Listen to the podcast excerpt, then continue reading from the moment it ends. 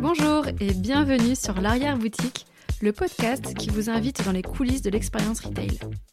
Je suis Audrey Gallier, consultante dans les domaines du retail, de l'entrepreneuriat et du développement de marque.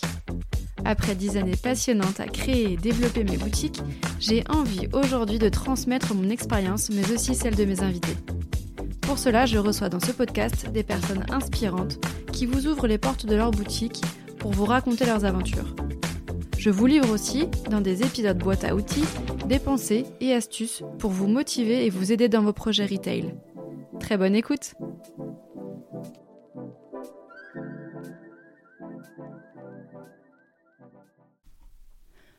Aujourd'hui, j'ai le plaisir de tendre mon micro à Chrysoline de Gatine, cofondatrice de Balzac Paris, marque de vêtements responsable pionnière en matière de mode durable.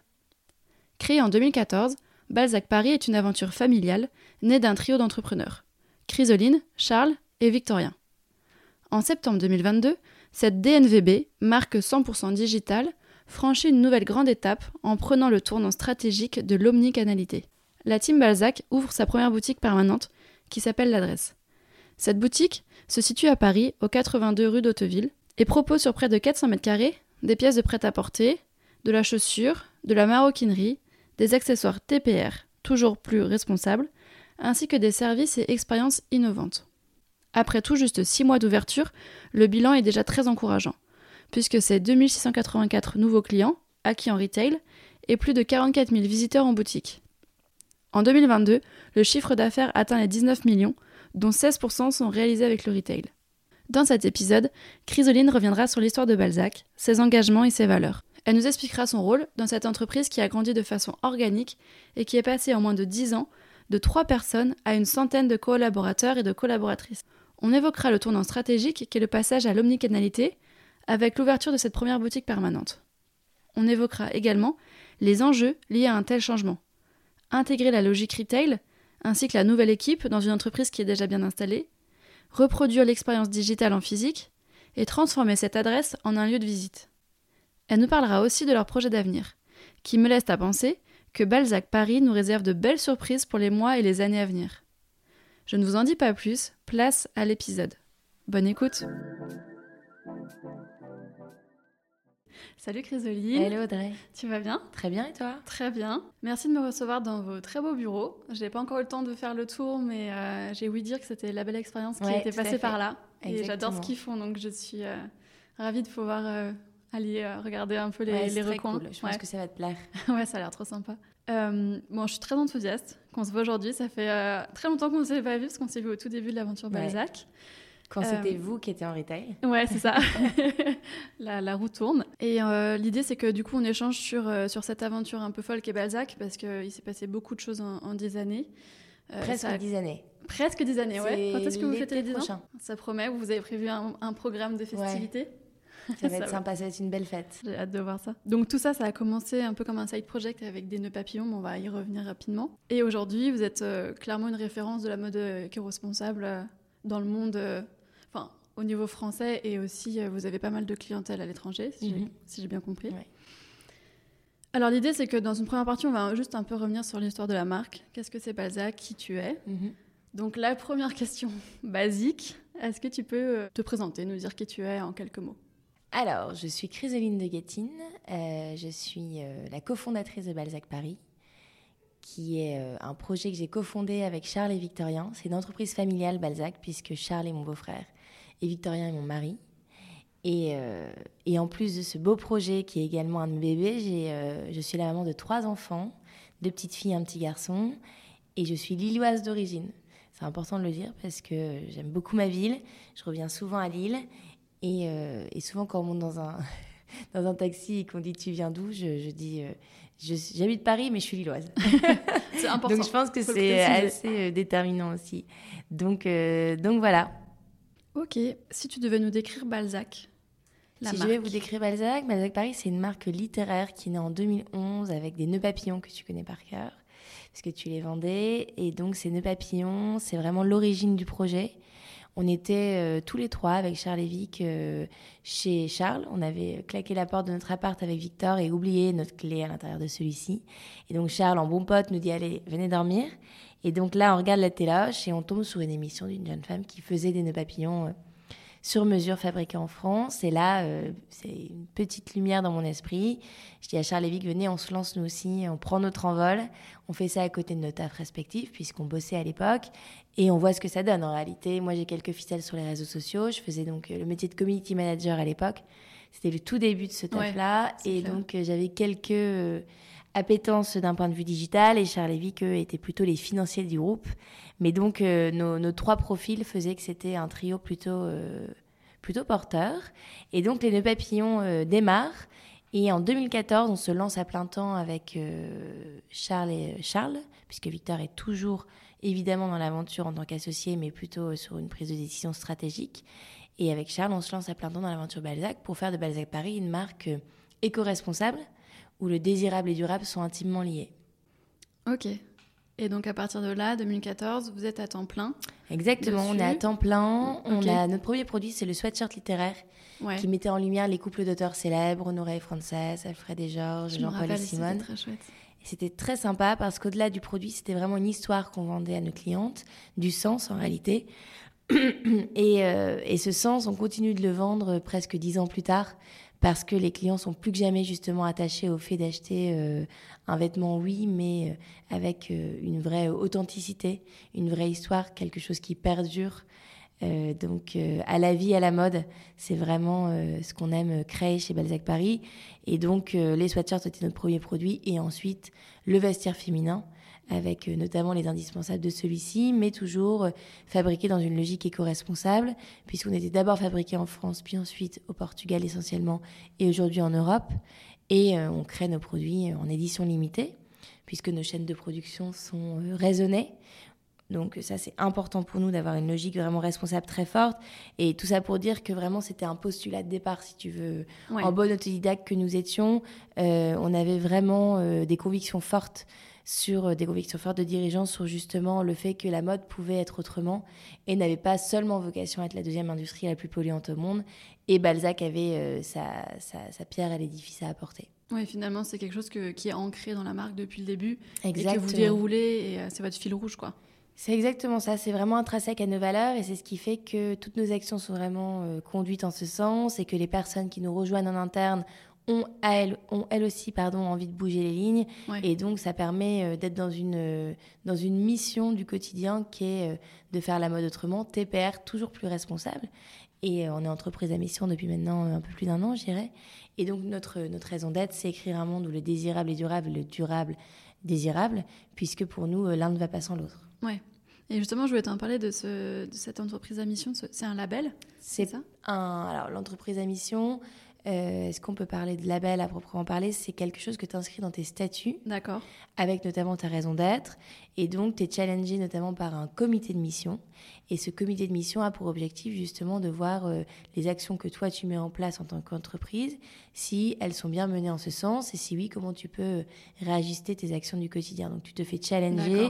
Et c'est euh, inscrit sur le plan juridique. Donc, c'est-à-dire que nous et toute l'entreprise, doit mener euh, ses actions euh, dans cette directive-là. Ouais, ça vous inscrit d'autant plus dans cette démarche-là, dans cette dynamique que vous avez depuis Exactement. le début. le, label Bicorp, lui, euh, en est un. On parle de label quand on parle de Bicorp. Et on parlera peut-être des projets à venir de, de Balzac Paris.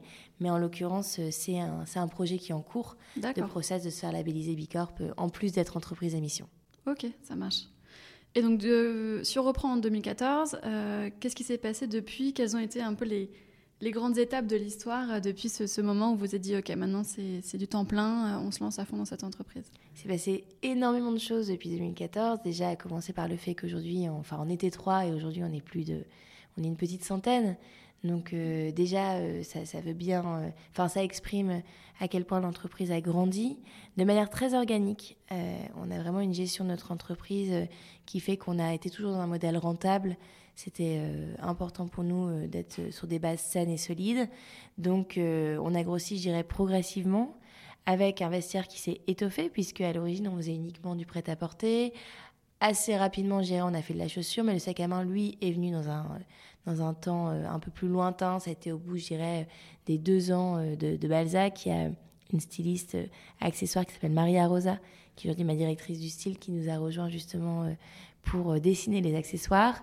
Et, et, elle a rejoint l'équipe de Marie-Camille, qui est ma première styliste prête à porter pour venir étoffer. Donc voilà, le vestiaire de Balzac Paris s'est étoffé et aujourd'hui on a vraiment un vestiaire qui est euh, du euh, soulier jusqu'au euh, petit accessoire en passant par le portefeuille, le foulard. Donc on peut habiller de manière responsable, désirable et durable notre cliente Balzac Paris. Donc ça a énormément évolué depuis. Ouais, parce qu'au début vous faisiez du prêt-à-porter, après il y a eu la maroquinerie, la chaussure. Exactement. Maintenant, il y a l'enfant. Il y a prêt-à-porter chaussures maroquinerie. il y a l'enfant qui est venu aussi euh, agrandir le vestiaire avec notamment euh, des mini avec euh, des, des, classiques basés Paris, des intemporels, des éternels, slash léopards, puisqu'on est des grands, gros vendeurs de léopards. Chez nous, c'est un bleu marine. Je suis en léopard aujourd'hui, et moi, j'ai les chaussettes. J'avais le tote bag ce matin. Mes enfants étaient en léopard. Enfin, on est quand même sur un gros sujet. Ouais, ouais, je, suis d'accord avec le léopard. Du coup, le vestiaire féminin, oui, euh, est venu euh, se compléter par un vestiaire euh, de l'enfant qui fait sens. Et je pense que Balzac Paris, si tu veux, la, la, cliente, quand elle consomme chez Balzac, elle a vraiment. c'est une love brand. Elle est vraiment dans une dans une dynamique de consommer aussi un état d'esprit. Totalement. Donc elle peut consommer, oui, pour elle, parce que euh, elle est attirée par les créations et qu'elle a envie de d'avoir une consommation plus raisonnée, mais elle consomme aussi pour ses enfants et pourquoi pas à terme pour son mari et pourquoi pas à terme faire entrer des produits Balzac dans la salle de bain, ce qu'on a commencé à faire tout doucement avec notamment notre parfum en orine qui a un beau et grand succès. Qui sont très bons. Euh, qui sont hyper bons, avec euh, la note de tête qui est la poire et qui vous aurez peut-être l'occasion de sentir. Mais voilà, c'est pour dire que la femme Balzac, elle a vraiment euh, une, c'est une logique de valeur en fait. Et ça, c'est important. Balzac, c'est vraiment une marque qui s'est créée sur des valeurs assez fortes, euh, et c'est ça qu'on peut retenir de ces presque dix années écoulées, c'est qu'on a toujours été très fidèle à qui on était et qui l'on voulait être. Donc oui, Balzac a grossi, mais on a vraiment grossi dans cette dynamique-là. Donc que ce soit dans notre parc fournisseur, dans notre manière d'entretenir le lien avec ces fournisseurs qui ont fait le Balzac d'avant et qui sont euh, des entreprises avec lesquelles on travaille toujours aujourd'hui, des usines en l'occurrence. Mais bien évidemment, le parc fournisseur grossit, ne serait-ce que par la typologie de produits que tu fais rentrer dans ton, dans ton offre produit. Donc euh, les valeurs sont fondamentales dans notre aventure. Oui, ok. Et euh, aujourd'hui, du coup, euh, comme tu disais, maintenant vous êtes une petite centaine. Quel est ton rôle dans l'entreprise? Comment tu te situes dans cette organisation?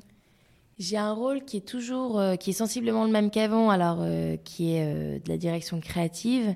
Je dis sensiblement le même qu'avant, c'est faux parce qu'avant j'avais vraiment beaucoup plus les mains dans le cambouis. Euh, j'ai longtemps fait le compte Instagram. Euh, je me suis improvisée styliste aussi. Bon, je me suis assez vite euh, fait accompagner par des gens meilleurs que moi sur ces sujets-là. Mais aujourd'hui, j'ai toujours un regard très précis sur la direction créative. C'est-à-dire que tous les produits que vous voyez en ligne ont été validés par moi et ça c'est vraiment quelque chose auquel je tiens parce que je pense que justement le le fait qu'aujourd'hui Balzac ait encore cette authenticité, c'est parce que les fondateurs sont encore dans l'opérationnel et on est encore au cœur des validations. Donc pour moi, c'est important en tant que fondatrice, en tout cas. Je pense que c'est une stratégie qui paye. Après, je prends vraiment, j'ai une vraie prise de hauteur aujourd'hui euh, sur euh, le plan stratégique avec euh, avec Charlie Victorien, puisque on a été staffé. aujourd'hui, il y a des business units qui composent Balzac et donc avec des, personnes qui composent le CODIR aujourd'hui et qui managent directement les équipes. donc nous, on est des, managers des, membres du CODIR, mais euh, notre rôle aussi, c'est de continuer justement euh, à faire vivre l'ADN de la marque, les valeurs de celle-ci, et à définir une stratégie claire et lisible pour les équipes, de façon à ce qu'elles puissent, euh, elles, ensuite, dérouler en fonction et mener leurs actions en fonction de cette stratégie, que ce soit très lisible, avec une vision, une stratégie claire. Ça, c'est vraiment mon rôle aujourd'hui de dirigeante. Ouais, tu es chef d'orchestre. Tout à fait. Tu nous crées une belle mélodie. ouais, j'essaye, j'essaye. Euh, et en fait, euh, ce, que, ce que je comprends euh, alors de, de, ton parcours, c'est que finalement, comme beaucoup d'entrepreneurs et d'entrepreneuses, tu es autodidacte. Tu as appris beaucoup de choses sur le terrain mmh, en mettant, comme on disait, les mains dans le cambouis. Qu'est-ce que, enfin, comment toi, tu apprends au quotidien?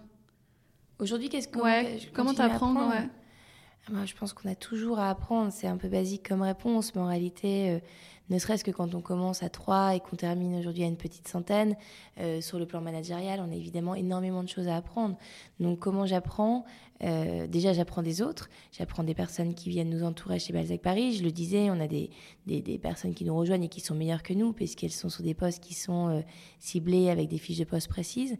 Donc on a tout à apprendre de ces personnes qui ont des formations qui sont différentes des nôtres. j'apprends aussi en écoutant beaucoup de podcasts. des autres entrepreneurs, euh, qui sont sur des métiers ou des univers qui sont sensiblement proches de Balzac ou pas d'ailleurs.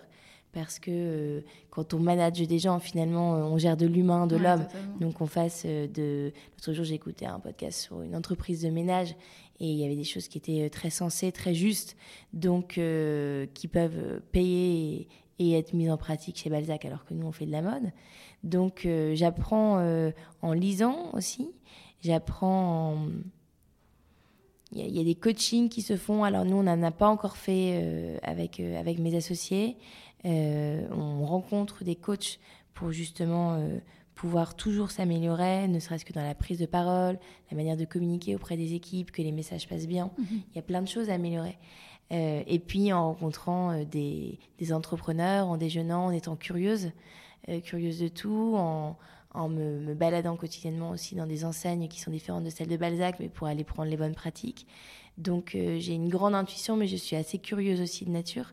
Et je pense que c'est ça aussi qui me permet euh, d'avoir toujours envie d'apprendre et d'aller plus loin. Mais euh, j'ai certainement oublié des choses. Mais voilà, rester. Tu te nourris de, de, de ce qu'il y a autour de toi. et C'est ça la curiosité aussi. C'est de garder l'œil ouvert et de savoir qu'on a beaucoup à apprendre. Ça, déjà, c'est pas mal de le déjà, savoir. Déjà, d'être assez euh, ne pas être, euh, si tu veux, dans une logique de euh, j'en suis arrivé là, donc aujourd'hui. c'est acquis. c'est acquis et j'ai pas de manière d'évoluer ou de m'améliorer. Être en postulat de, départ que oui, on est en sans cesse amélioration et qu'on peut progresser. déjà, ça nous permet d'être dans une, dans une autre logique et d'apprentissage, en fait, tout simplement. Ouais. Ok, très intéressant. donc, euh, il y a eu un gros shift récemment parce que vous avez, fait, vous avez pris la décision de passer sur l'omnicanalité avec euh, l'ouverture de votre première adresse permanente. Donc mm. c'était en septembre, début septembre 2022 si je me trompe pas. le 7 septembre. Le 7 septembre. Euh, vous êtes 82 rue d'Hauteville, dans le 10e, donc pas très loin des bureaux. À, à côté. Très pratique. c'est extra. ouais. et vous avez fait les choses en grand parce que c'est pas, vous n'avez pas ouvert une petite boutique, c'est une boutique qui fait 500 mètres carrés. Il me semble qu'il y a 400 mètres carrés de boutiques et 100 mètres carrés d'espace Qui sont dédiés à l'événementiel, exactement. Ouais. Et euh, alors, la, boutique, j'y suis allée plusieurs fois, elle, est vraiment très très belle. Le service est super. Bravo aux équipes parce qu'à chaque fois, je suis très bien chouette, ouais. Et, euh, et l'expérience est vraiment chouette. Donc, euh, je voulais faire, un, voilà, faire un gros point avec toi sur ce tournant omnicanal qui est quand même un gros game changer dans votre, dans votre développement d'entreprise. Euh, et j'imagine qu'il y a aussi beaucoup de choses à apprendre parce que c'est un métier totalement différent, le retail. Euh, qu'est-ce que ça représente pour toi, cette naissance, enfin, cette ouverture de, l'adresse et, pour les équipes? Euh, Alors, l'ouverture de l'adresse s'est faite huit ans après le début de l'aventure Balzac Paris. Ça aurait pu arriver avant. Oui, c'est une parce question que, que, nos clientes étaient justement très demandeuses d'une ouverture d'une boutique Balzac dans laquelle elles puissent venir essayer les vêtements et, vivre tout simplement une expérience euh, qui soit au-delà euh, des frontières euh, des réseaux sociaux et de notre site internet. Donc pourquoi après 8 ans? Parce que justement on avait, on souhaitait avec Charlie Victorien être un acteur qui compte sur le digital avec les DNV Brand et se dire que Balzac est une marque qui compte avec notamment un service client qui soit optimal, qu'on fasse très bien notre métier de e-commerçant mhm. avant d'aller se mettre sur un second sujet qui est celui euh, du retail, qui est euh, un sujet qui est aussi euh, complexe, qui est un métier différent. Tu parlais d'apprentissage, mais là, on en apprend tous les jours avec celui-ci. Donc, c'est les raisons pour lesquelles on y allait, je dirais, aussi tardivement. Après, on était très à l'écoute de nos clientes qui étaient très demandeuses. Donc, tous les voyants étaient ouverts lorsque Balzac a justement imaginer ouvrir euh, son adresse physique. Euh, ça met du temps d'ouvrir une adresse parce qu'il faut chercher le lieu qui soit euh, en adéquation avec justement ce dont on a envie. nous, je sais qu'on avait quelques au départ, on souhaitait être à un angle. C'était important pour nous d'être à un angle de rue.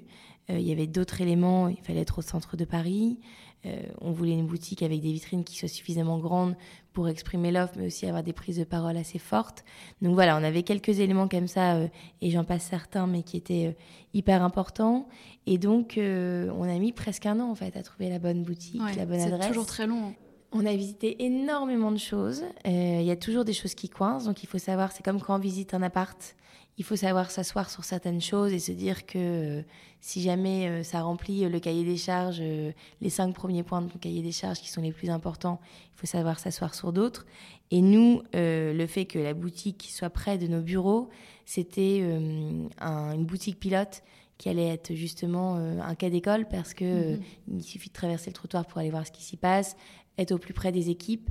Et ça, c'était très important pour nous, et ça l'est aujourd'hui encore, que justement, il n'y ait pas de dissociation entre le siège et l'équipe retail, que vraiment on forme une seule et même équipe, et que le siège et l'équipe retail soient intimement liés, de façon à ce que les valeurs, à ce que nos collections qu'on déploie, qu'on imagine, puissent être le mieux retranscrites par euh, les ambassadeurs de vente et qu'elles euh, puissent exprimer au mieux justement ce que c'est d'être une marque désirable et durable. Donc euh, les, équipes sont très souvent euh, euh, à l'adresse et l'équipe retail peut facilement venir dans les bureaux. Donc, donc voilà ce pourquoi on y allait au bout de huit ans. ce que ça veut dire pour nous d'avoir ouvert une adresse, d'avoir ouvert une adresse, c'est exprimer qui on est depuis depuis huit ans, donc heure, enfin date de l'ouverture de l'adresse, à nos clientes en physique. Donc ça passe évidemment par les cinq sens. C'était important pour nous de travailler autour de cette thématique des cinq sens. C'est une boutique qui est très sensorielle, tu t'en es peut-être rendu compte en t'y rendant. Euh, ne serait-ce que sur le plan visuel, il y a des vrais euh, effets waouh quand tu te balades dans l'adresse, avec le léopard qui règne en maître, parce que c'est un imprimé phare chez nous, euh. le tapis d'entrée, les miroirs au plafond, les différents messages qui sont ici et là sur, sur les murs, parce que à l'adresse Balzac Paris, on parle à nos clientes, on s'exprime, on, les murs se la racontent et c'est important pour nous. Euh, donc euh, voilà, dans les cabines, il se passe aussi euh, quelque chose puisqu'il y a un podcast qui tourne. Donc on est au cœur justement de, de qui on est, de qui on a envie d'être, de l'exprimer à la cliente, qu'elle soit plongée dans l'univers de Balzac Paris. Il y a un univers aussi olfactif avec notre parfum en orine qui lui est largement diffusé à l'adresse. Donc tout de suite, vous êtes vraiment happé comme ça euh, au cœur de celle-ci et vous comprenez très vite qui on est euh, et dans quel univers vous êtes. Puisque je le disais, Balzac, c'est plus qu'un vêtement, c'est vraiment une philosophie de, de pensée, c'est des valeurs qui sont fortes. Et donc, il y avait un vrai euh, défi d'exprimer ces valeurs au sein de l'adresse, par évidemment la force de vente, parce qu'elle contribue largement à les exprimer, mais aussi par le, le, visuel, l'architecture qui a été imaginée autour de, autour de cette adresse. Quand est-ce que vous avez le déclic À quel moment vous avez dit là, ça y est, on est prêt? Comme tu disais, tous les voyants sont ouverts. On se met à chercher euh, une adresse. Mmh. Bah déjà, tu sors d'une période Covid. Donc, obligatoirement, euh, ça change un petit peu la donne sur la manière de consommer. On a eu des clientes qui étaient très présentes sur le e-commerce euh, pendant cette période, qui étaient restées chez vous et, mmh. et, du coup, les gens consommaient en ligne donc nous, on est resté euh, assez prudent, si tu veux, sur le fait que ce soit euh, un moment qui, euh, qui certes est très porteur pour un, pour un modèle économique comme celui de Balzac, mais qui sera admis à, à switcher rapport au fait que les gens vont reprendre une vie normale, et ça a été le cas. Et donc, on a vu que les gens retournaient largement en retail, qu'ils mhm. avaient besoin de contact humain, qu'ils avaient besoin de, de, toucher les matières, les vêtements, de sortir, en fait, tout simplement de chez eux. Donc, c'est arrivé à point nommé parce que l'adresse Balzac Paris est arrivée euh, assez peu de temps après euh, le fait que le retail avait justement euh, le vent en poupe. les gens avaient envie de vivre une expérience, donc ça c'est un premier élément de réponse. Bien que on avait en tête évidemment avant Covid d'ouvrir une adresse Balzac Paris, et d'ailleurs on l'a toujours eu en tête. Je pense que un modèle qui serait purement digital aujourd'hui est un peu utopique parce que l'omnicanalité pour moi c'est la clé du succès. Pourquoi? Parce que euh, un modèle juste en ligne, tu te bats obligatoirement un coût d'acquisition. Mhm. Euh, tu as euh, un modèle comme Meta, desquels tu es assez dépendant parce que la concurrence est rude et donc l'algorithme aussi. Donc il faut jouer des coudes et être plus malin que les petits copains. Ça, on a une équipe qui est évidemment en charge de ça et qui est plus maligne que les petits copains, mais ça coûte de l'argent. Donc, avoir un modèle aussi qui soit, lui, retail à proprement parler, quand le consommateur se balade en ville, qui tombe devant ta, ta, vitrine, qui repère un produit qui lui plaît, qui rentre dans ton adresse, déjà, il est là pour euh, acheter.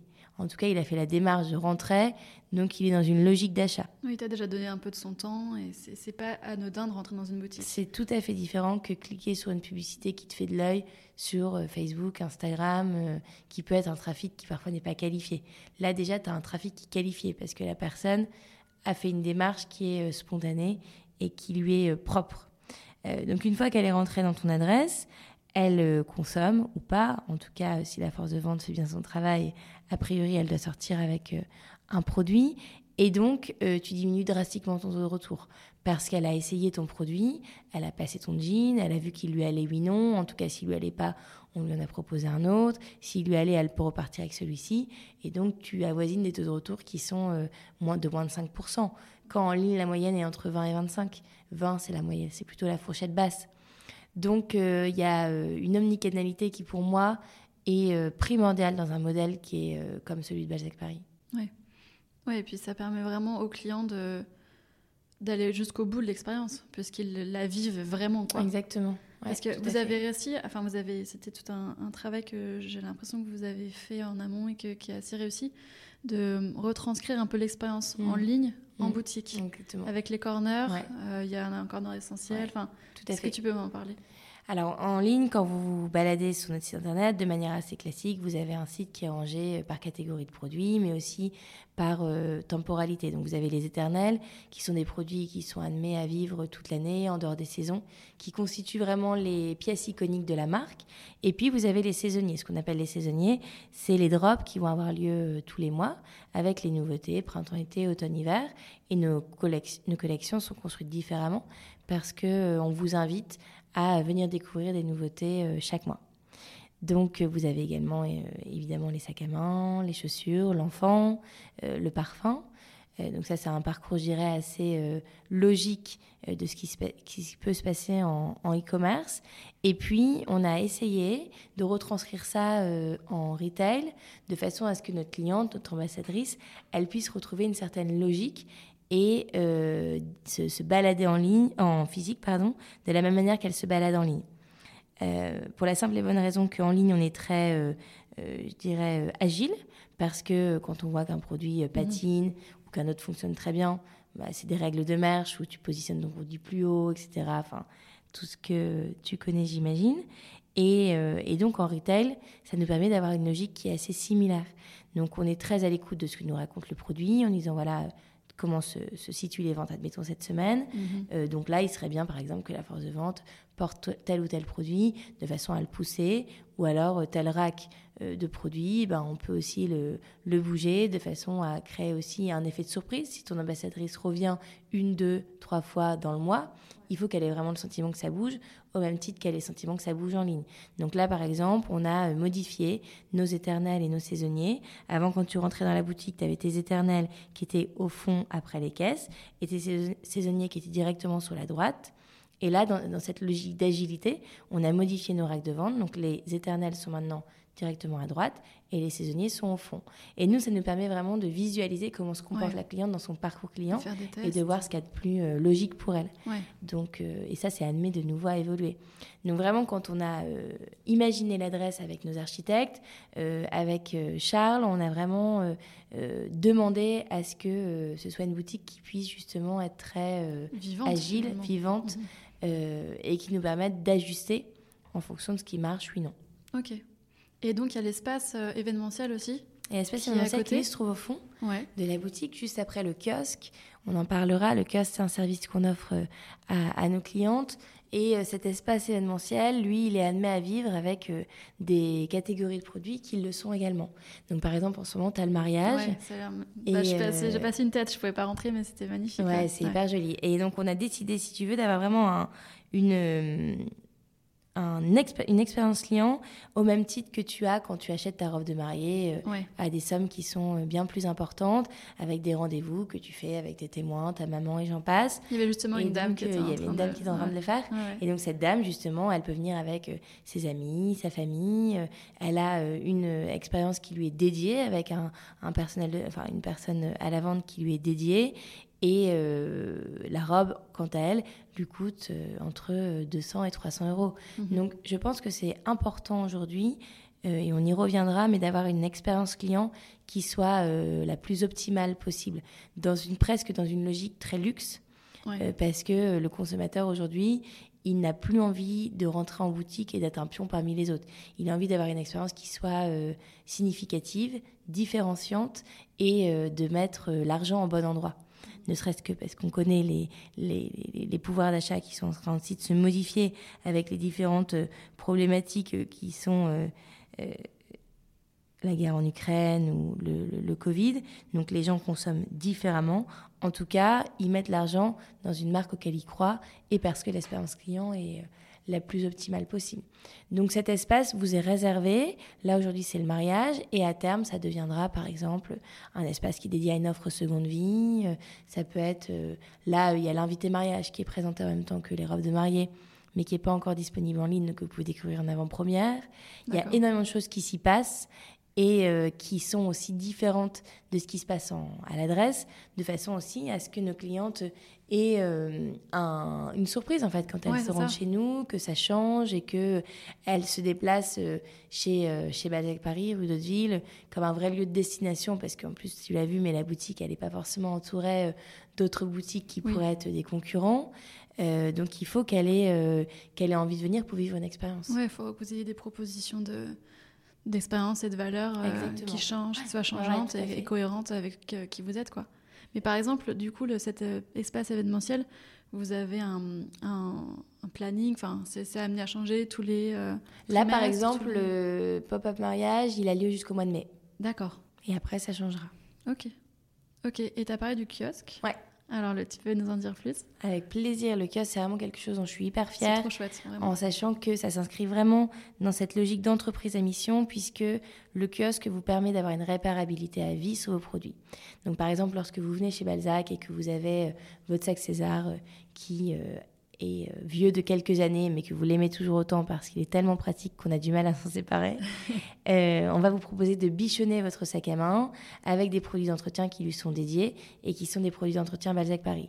Donc là, l'équipe retail va pouvoir euh, lui faire un bichonnage et donc le rendre plus brillant et lui donner une seconde vie. En tout cas, visuellement, c'est assez bluffant. Je vous conseille vraiment de le faire. Si vos accessoires a lui également rencontré des problèmes sur sa chaîne ou sur son zip, etc., on vous propose donc la réparabilité. Donc vous nous le déposez, nous on se charge de le renvoyer à des partenaires euh, de, qui sont aux alentours de l'adresse et donc qui vont vous le réparer. Au même titre que euh, votre ourlet peut être fait, euh, votre chemise peut être rapiécée, etc., etc. De façon à ce que la cliente comprenne que investir dans Balzac Paris, dans un vêtement, dans une création Balzac Paris, c'est vraiment investir sur un vêtement qui dure et qui perdure dans le temps et que la marque s'y engage. Mhm. C'est des éléments euh, qui sont forts parce qu'on parlait de, de l'expérience que tu vis quand tu achètes un sac à main dans le luxe, c'est exactement ce que tu vis. Tu peux venir le faire réparer euh, ad vitam aeternam et ça, euh, chez Balzac Paris, on avait vraiment à cœur que ça soit le cas également parce que nos produits sont pensés en ce sens. Et donc, il faut que la proposition ensuite, euh, l'expérience client qu'on propose, soit en adéquation avec ça. Oui, c'est ça. Ce qui est intéressant, c'est qu'en fait, vous proposez déjà des produits qui sont durables du fait de leur confection. Mais en plus, vous allez au bout de, la chose en ayant un service et en accompagnant mm. euh, la cliente pour euh, mieux faire vieillir son produit. Oui, tout à fait. Ça, c'est chouette. Et vous avez aussi un corner seconde vie pour l'instant qui, qui, est installé pas très loin du kiosque Exactement, à côté du kiosque. Un corner seconde vie au même titre qu'on a en ligne euh, une offre seconde vie qui est avec un site dédié. Euh, la cliente euh, peut consommer des produits seconde vie à l'adresse. Et ça, c'est une offre qui marche extrêmement bien. Mhm. Alors, les produits sont à prix plus doux, voire à prix très intéressant. Et euh, au-delà de ça, c'est parfois des produits aussi que les filles recherchent parce qu'ils sont plus disponibles en ligne. ça, et donc, il y a un sentiment d'exclusivité, euh, d'acquérir le produit euh, que tu cherches depuis longtemps. Et ça, les, clientes en raffolent. Donc, c'est un rack qui est régulièrement mis à, à, jour et qui doit être complété par les équipes retail parce que il est quoi il doit avoir entre 20 et une vingtaine de références. et c'est des références qui ont un taux d'écoulement qui, est euh, qui est très satisfaisant. Ouais, ça fait un peu petite pépite, un chasse au trésor. J'ai retrouvé ce sweet rose qui n'existait plus. Ouais, carrément. Et ça, euh, je pense que le consommateur français est très habitué à une consommation euh, seconde vie, ne serait-ce qu'avec un modèle qu'on ne présente plus, mais qui est celui de Vinted, puisque la France, c'est vraiment l'épicentre du phénomène Vinted. Et on a, culturellement parlant, je pense, des habitudes d'achat qui, et de vente d'ailleurs, qui peuvent être très liées à la seconde vie par le bon coin ou les brocantes, mhm. etc. Donc euh, c'est très naturel pour la cliente Balzac d'avoir un porte en seconde vie euh, et, euh, et, ça, cannibalise, ça cannibalise en rien l'offre qui est présente en première vie, bien au contraire, parce que ça montre que les produits Balzac ont plusieurs vies et que si lassitude il y a, et ben justement on pourra lui offrir une seconde vie, que ce soit à l'adresse ou en e-commerce avec notamment notre site seconde vie.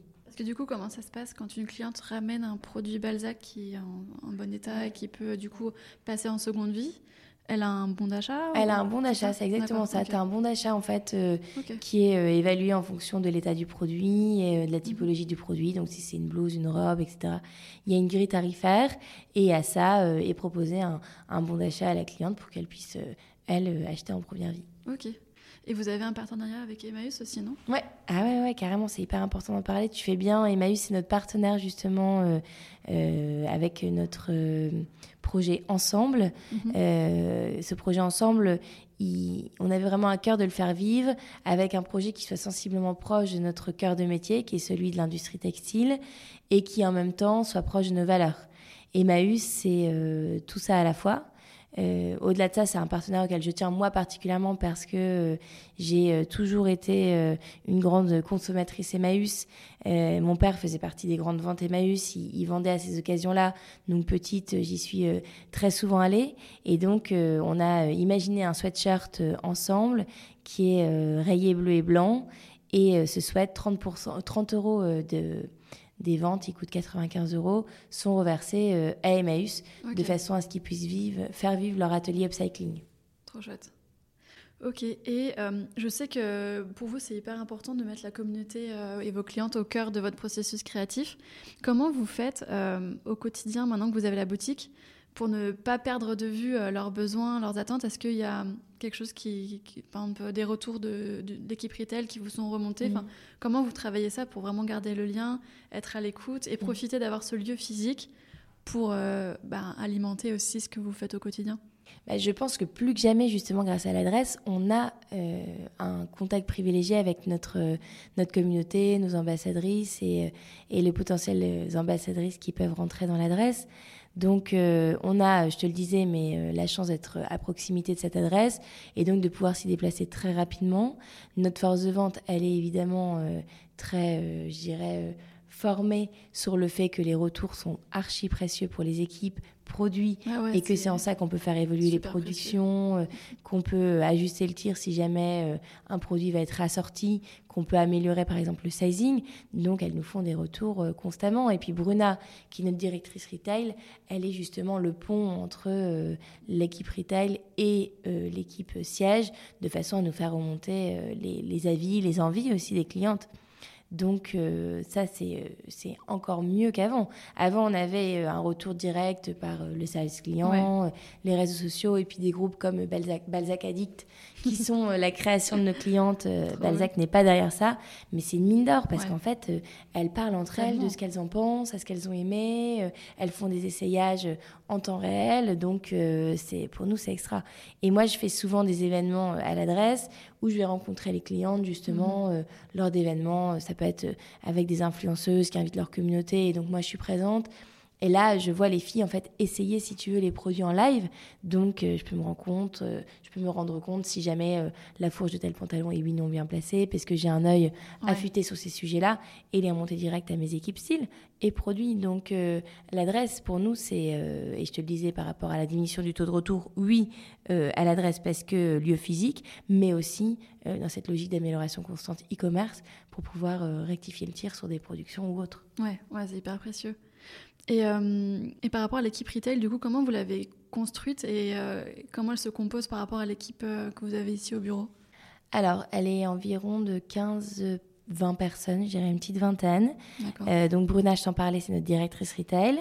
Bruna, elle a vraiment imaginé une équipe, une équipe retail qui soit à notre image. Qui soit, donc tu le disais, mais dans une logique de, de réception, d'invitation, d'accueil de la cliente euh, aux petits soins, qui soit la plus optimale possible pour que euh, le service client en ligne et le service client retail soient le plus alignés possible. Donc ça, il faut aussi savoir que c'est très important que ces deux BU, euh, business unit de la boîte, soient euh, constamment en train d'échanger.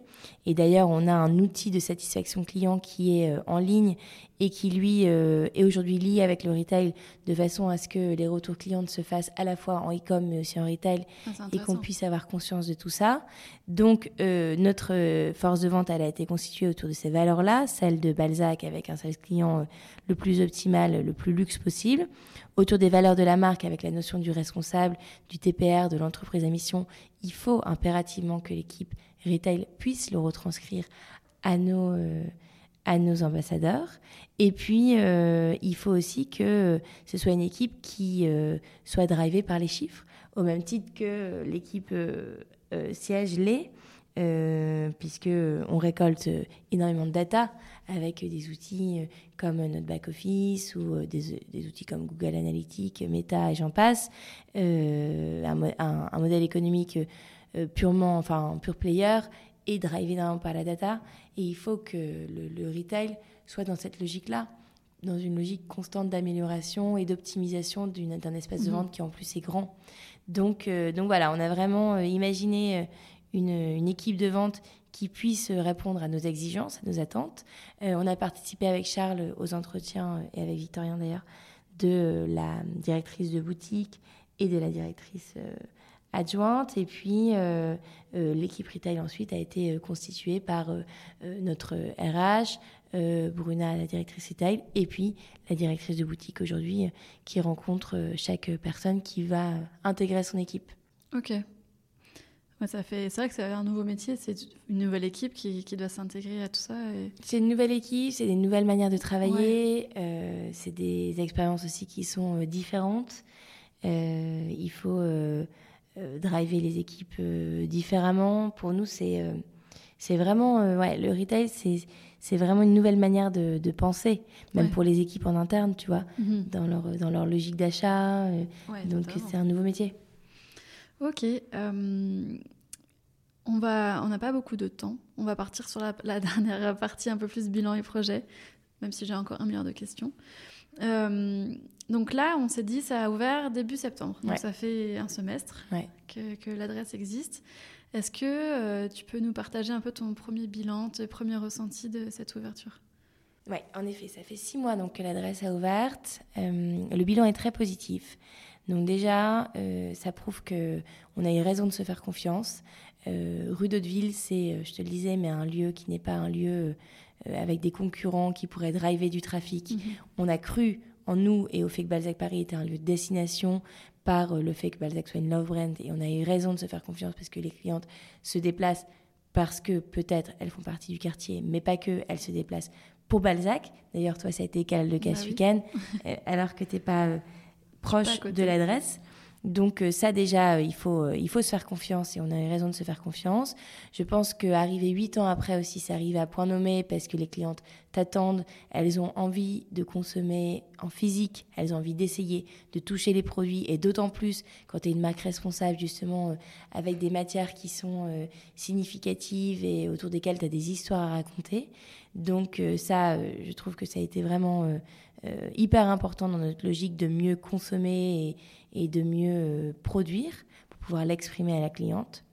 Donc le bilan, que ce soit sur le plan humain avec la gestion de l'équipe retail, l'accueil des clientes, le retour de celle-ci, et également chiffré, est, très positif. Maintenant, on peut aller toujours plus loin il faut euh, se challenger au quotidien. L'espace événement, par exemple, euh, ça reste 100 mètres carrés qui peuvent être dédiés à la vente. Euh, donc, tu vois, à l'origine, on mmh. s'était imaginé avoir un espace qui soit dédié à faire plutôt des rencontres autour de nos clientes. En fait, je pense que les clientes, quand elles viennent chez Balzac Paris, évidemment, rencontre il y a, elles sont contentes et elles viennent bien volontiers. Mais ce qu'elles souhaitent surtout, notre cœur de métier, c'est de vendre des vêtements. Donc cet espace de 100 mètres carrés, par exemple, euh, aujourd'hui, il faut qu'il soit euh, imaginé dans une logique de service et de vente. Euh, et ça, c'est quelque chose qu'on a fait un peu plus tardivement et je pense qu'on aurait dû le faire plus tôt. après, on n'a que six mois d'expérience et d'existence. Donc, c'est bien de se remettre en question. Mais, mais voilà, ça, c'est des choses, je pense, de se dire qu'on est dans une constante amélioration, évolution de l'adresse par rapport au fait de modifier les racks de produits, mhm. de voir comment euh, justement la cliente se comporte, euh, étudier son comportement euh, d'achat, son parcours client. Il faut être au cœur de ça et ça passe aussi par les équipes sièges qui doivent observer, analyser. il faut être toujours dans une logique d'omnicanalité sur les réseaux pour faire du drive to store. Ça, c'est important que les équipes euh, marketing soient dans une logique de drive to store pour pouvoir justement driver du trafic euh, en retail, aussi bien qu'elles en drive en ligne, parce que c'est aussi un levier de croissance et de, chiffre d'affaires qu'est celui du retail. Donc, euh, il, faut bien, il faut bien doser entre les publications du week-end pour à la fois driver en ligne, mais driver aussi en retail. Mmh. Donc, il y a plein de choses qu'on a appris, qu'on apprend et qu'on va continuer d'apprendre. Mais c'est un bilan qui est aujourd'hui très positif, celui de, l'adresse. Ouais, vous êtes content et ça amène à d'autres projets potentiellement de développement. Ça amène à d'autres projets de développement que sont euh, des projets de pop-up euh, à l'étranger par exemple. Aujourd'hui, euh, on a une équipe qui est formée, qui, est, qui a une existence de six mois, mais qui fait des bons chiffres. Donc ça veut dire que le projet peut être dupliqué. Mhm. Après, plus que jamais, il faut être structuré. C'est-à-dire qu'il faut avoir une structure qui soit impayable euh, pour que, euh, ça puisse, euh, que le projet puisse se dupliquer facilement en province, à l'étranger, et que les équipes puissent appliquer les bonnes pratiques et ne pas réitérer les mauvaises. Ouais. Oui, que vous puissiez avoir suffisamment de remontées d'infos et de construction autour, enfin de co-construction entre les équipes retail et l'équipe siège, ouais. pour voilà, savoir effectivement comment dupliquer au mieux. Exactement.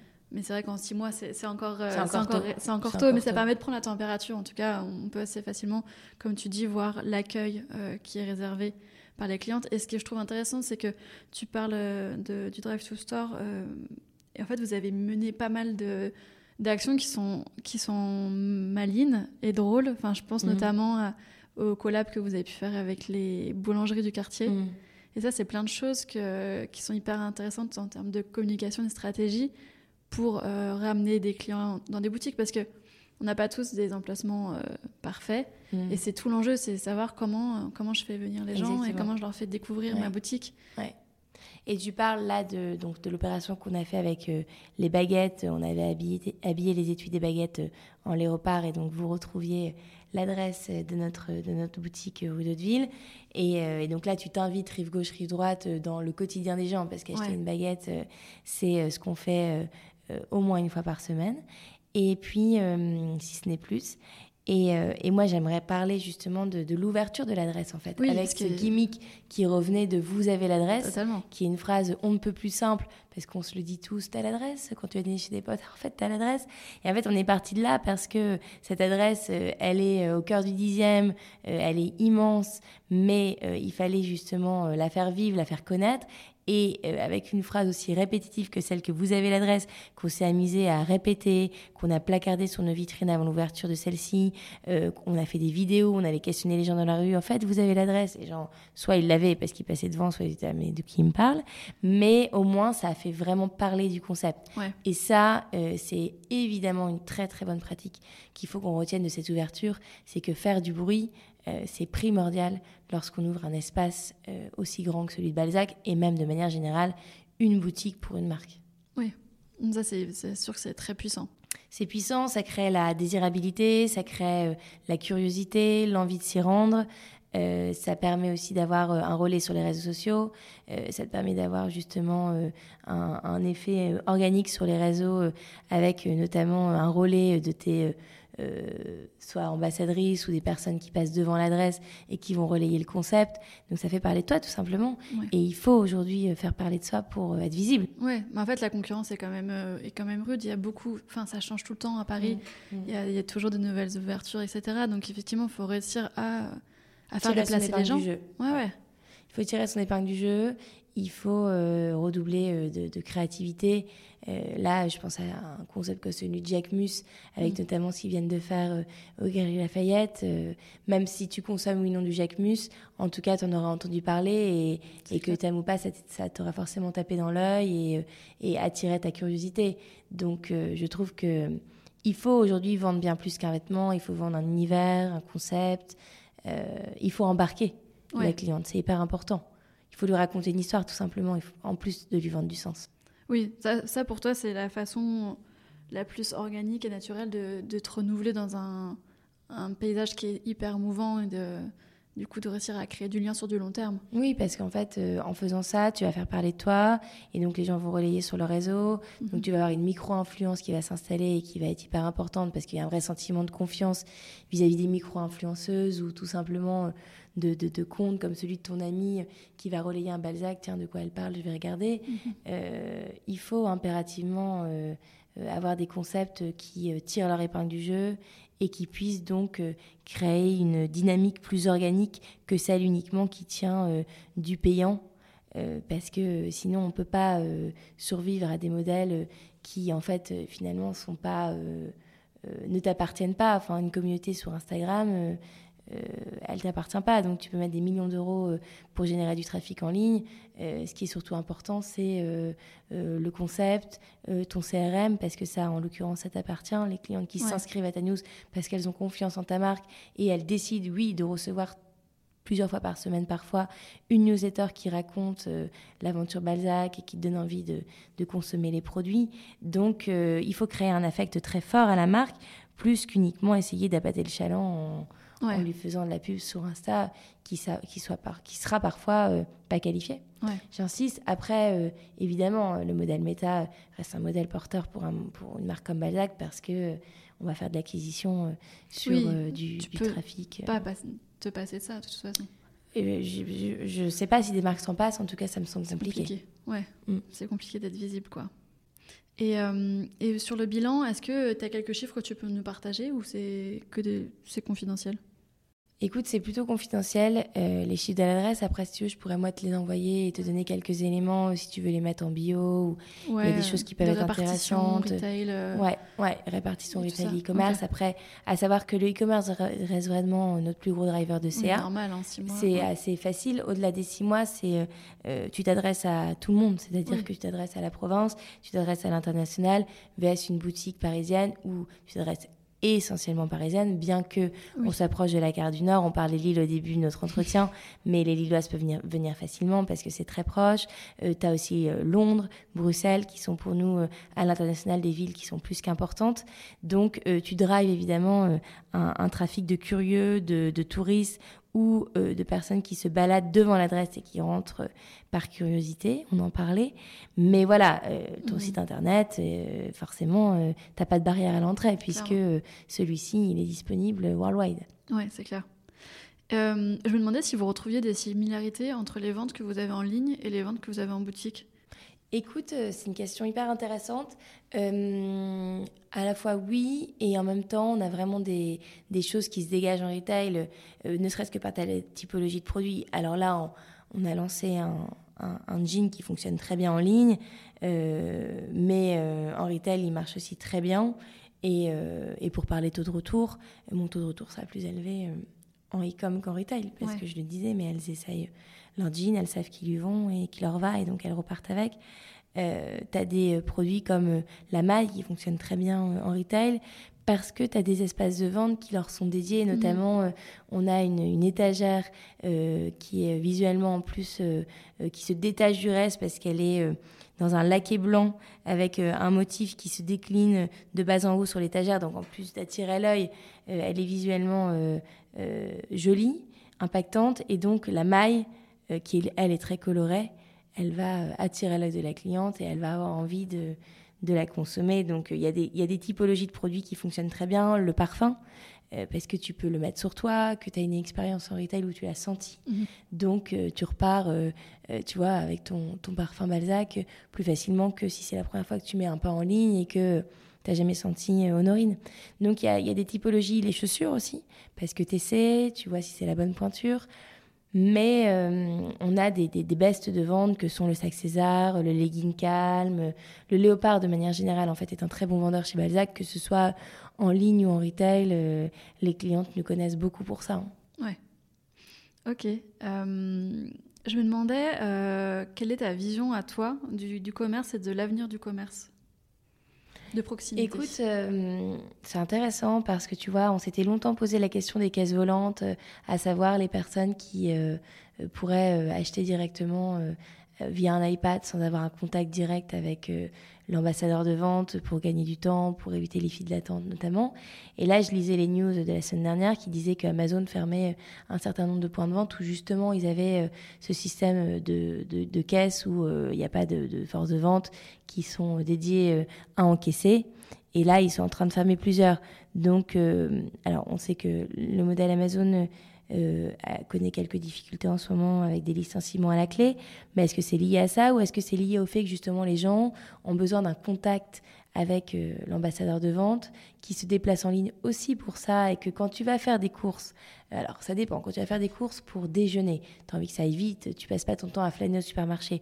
En revanche, quand tu vas en boutique et que tu t'es dit, tiens, ce week-end, je vais aller chez Balzac ou ce soir, c'est parce que déjà, tu es dans une démarche de passer du bon temps et que euh, tu as envie de prendre le temps.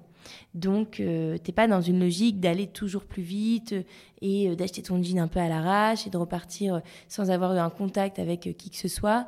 Donc, même si on a le sentiment que tout ce qui est robotisé peut être l'avenir, moi, je suis intimement convaincue que le contact humain doit rester au cœur d'expériences luxe comme celle de Balzac Paris parce qu'en fait, euh, la cliente, elle vient vivre une expérience et on l'a suffisamment dit tout le long de ce podcast. Mais euh, moi, je pense que l'avenir du commerce de proximité, c'est de créer une relation très forte avec la personne qui a franchi le pas de, ton, de ta boutique, parce que c'est euh, un acte fort aujourd'hui. et donc, d'arriver à l'embarquer dans ton histoire, c'est la clé de la réussite. Mmh. Donc, la force de vente doit être excellemment choisie. Euh, il faut qu'elle soit euh, euh, très. il faut que l'accueil soit parfait. il faut qu'il y ait une vraie organisation, structure. je pense qu'il faut qu'il y ait une vraie logique chiffrée aussi dans, dans les ouvertures de boutiques, avec des business plans bien construits, que le directeur de la boutique résonne comme si c'était sa petite entreprise, mmh, parce qu'il doit gérer son, son PNL de la même manière qu'il gère sa boîte en disant bah tiens là euh, j'ai moins de monde en boutique admettons bah il y a la force de vente qui peut diminuer. Enfin c'est des vases communicants. Donc après à lui de, de bien gérer tout ça. Mais il faut vraiment le sensibiliser aussi euh, à ce côté plus business. Mhm. il faut que le l'expérience client et le côté plus business soient intimement liés. Parce qu'en fait euh, le service client c'est fait aussi pour faire du business en fait tout simplement. Pour que la cliente aussi ait envie de consommer chez toi et, et les deux doivent être intimement liés donc, euh, je pense qu'il faut sensibiliser sa force de vente à ces chiffres-là, sans perdre en qualité et qu'ils soient pas là euh, vendre pour vendre. Tu vois, c'est pas la logique d'un Balzac en tout cas, quoi. Ok. Euh, par rapport au projet, tu disais ouverture potentiellement de pop-up en. France et, de, et à l'étranger. Mm. Vous imaginez pas pour l'instant de redupliquer une autre adresse, par exemple permanente, dans d'autres villes de France? On l'imagine. là, c'est encore tôt pour le dire parce que ça fait six mois. on s'est donné un peu plus de six mois pour pouvoir justement prendre un petit peu de hauteur et voir euh, le concept de l'adresse qui se dupliquerait en province. Euh, mais à terme, si, l'idée, c'est de pouvoir le dupliquer et, de réitérer ce succès qui est celui de l'adresse dans une, dans une adresse qui serait plus petite. Là, l'écran parisien, c'est vraiment euh, le, la, boutique euh, maîtresse, la maison mère, et puis euh, viendrait se dupliquer autour de celle-ci des, des, plus petites boutiques en province, mhm. ou pas en fait. Ça peut aussi être l'occasion d'être. Enfin voilà, on est agile chez Balzac. Si jamais une occasion se présente devant nous et que c'est à Lille, là où se trouve aussi une grande partie de la communauté, c'est vrai que l'île, ça doit te... te, donner un peu envie. À fond, j'adorais, j'adorais. Je trouve ça génial de pouvoir. Euh, retour aux origines. Euh, ouais, de retour aux origines. Euh, moi, quand je rentre le week-end, tu vois, je vois 1000 sacs César à la minute, des cabas léopards dans tous les sens. Balzac a toute sa place dans une ville comme celle de Lille, mais aussi Bordeaux, Lyon. à l'étranger, à Londres, ce sera extra. À Bruxelles, pourquoi pas. en Suisse. Donc, il faut. il faut enfin, Balzac, je pense, a vraiment l'occasion de déployer ses ailes de manière plus importante encore euh, à l'international notamment, et ça passe par euh, des, du retail. Mais il faut savoir aussi euh, se placer au bon endroit, et les pop-ups sont un excellent moyen d'aller tester. Totalement. De toute façon, c'est vrai que le test and learn, c'est hyper important. Ouais. Et, aussi, ce qu'on qu'on disait tout à l'heure, c'est prendre le temps de structurer pour pas le faire trop vite, le faire intelligemment, regarder ce qui marche, ce qui marche pas, adapter, écouter la cliente. Mm.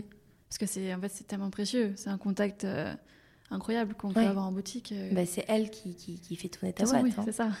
Sans elle, euh, il ne se passe pas grand-chose. Mm. Est-ce que tu aurais une leçon principale que tu aurais tirée de ces dix années d'entrepreneuriat? Quelque chose que tu aurais envie de transmettre? J'imagine qu'il y en a mille. Hein. Je sais que quand on entreprend, on pourrait en parler des heures. Hmm. Faire confiance à son intuition, euh, je pense que c'est important de, de, de, faire confiance à son intuition et de et d'essayer en fait. Euh, alors d'essayer, je dirais, de manière raisonnable. C'est-à-dire là, on parlait par exemple de pop-up. Si jamais l'intuition c'est ouvrir un pop-up à Londres, ça va cartonner. Ouvrir une boutique à Londres, ça va cartonner. Peut-être tester par un pop-up dans un mm. premier temps. Mais est-ce que c'est ma prudence qui parle? Et si ça tombe, ouvrir une boutique, ça va plus vite et ça permet de d'accélérer plus largement en termes de croissance, j'en sais rien. En revanche, moi, je suis euh, quelqu'un qui fonctionne beaucoup à l'intuition. Et quand on monte son entreprise, il faut se faire confiance. Donc ça passe par, euh, par exemple, les recrutements. Euh, on a un, feeling certain pour certaines personnalités. Et puis, je trouve qu'à partir du moment où les recrutements nous échappent, parce que ils sont gérés par, admettons, les, les hum, différents managers, pardon, euh, il faut quand même regarder un regard certain sur euh, ces recrutements parce que euh, une équipe, ça se construit et en fait, ce qui est important dans une boîte, c'est les hommes. Mhm, Donc, le feeling qu'on a vis-à-vis de quelqu'un, il est primordial pour que l'équipe soit construite en ce sens et qu'elle puisse faire perdurer les valeurs de la boîte et qu'elle puisse avoir la même vision que les dirigeants. Donc je trouve que les intuitions de dirigeants sont très importantes et il faut qu'elles puissent être parsemées au, au, sein de chaque business unit pour que euh, les gens euh, aient, les les bons éléments pour avancer. Donc, euh, je ne sais pas si c'est ce conseil-là que je donnerais suite à ces presque dix années chez Balzac, mais en tout cas, c'est celui qui continue à me driver et, auquel je continue à faire, confiance. Donc, si vous avez une bonne idée et, que vous avez envie d'y aller et que vous êtes intimement convaincu que cette idée, elle peut vous mener loin, essayer, quoi, en fait. Nous, c'est ce qu'on a fait à l'époque, et c'est là où ça nous a mené aujourd'hui, donc on a eu raison de se faire confiance. Oui, parce qu'il y a un sacré bout de chemin qui a été parcouru quand même. Ouais, ouais. Et alors, les, les 3-4 projets à venir, là, dans ces prochains mois? Alors déjà, euh, l'international, qui va être euh, un gros projet à partir de septembre. Génial. Ouais, donc ça, c'est très chouette. Et, euh, et, alors ça, c'est un conseil que je peux donner aussi euh, après ces dix ans passés, c'est de pas courir plusieurs lièvres à la fois. Mhm. Et l'international, c'est un gros projet. Donc pour le moment, on va euh, continuer à faire bien ce qu'on fait en France. Et ça nécessite déjà beaucoup d'énergie et de bande passante de chacune des équipes. Et puis, euh, on va dupliquer ça à l'international.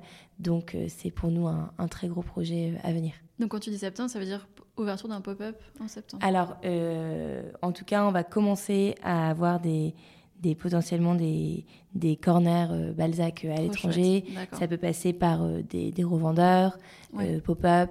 En tout cas, il va y avoir une stratégie internationale qui va être déployée, même en ligne. Trop bien. Ouais. C'est un gros step. Ouais, carrément, c'est chouette. C'est cool. C'est un beau levier de croissance pour nous, donc c'est hyper challengeant. Ok, super. Bah, merci beaucoup, Merci à pour toi, cet Audrey. échange. Euh, je souhaite beaucoup de réussite. Merci, Et j'espère que les dix prochaines années seront aussi florissantes Ouais, que bah, celle-ci. on se donne rendez-vous dans dix d'apprentissage. Ouais, ok. Bon, allez, je prends mon agenda, je note ça tout de suite. Euh, à bientôt et puis bah, plein de bonnes choses. Merci beaucoup. Et voilà, j'espère que cette interview vous a plu. Merci pour votre écoute. Si vous souhaitez soutenir l'arrière-boutique, vous pouvez laisser 5 étoiles sur votre plateforme d'écoute et le partager à celles et ceux que ça pourrait intéresser. On se retrouve dans deux semaines pour un nouvel épisode boîte à outils. À bientôt!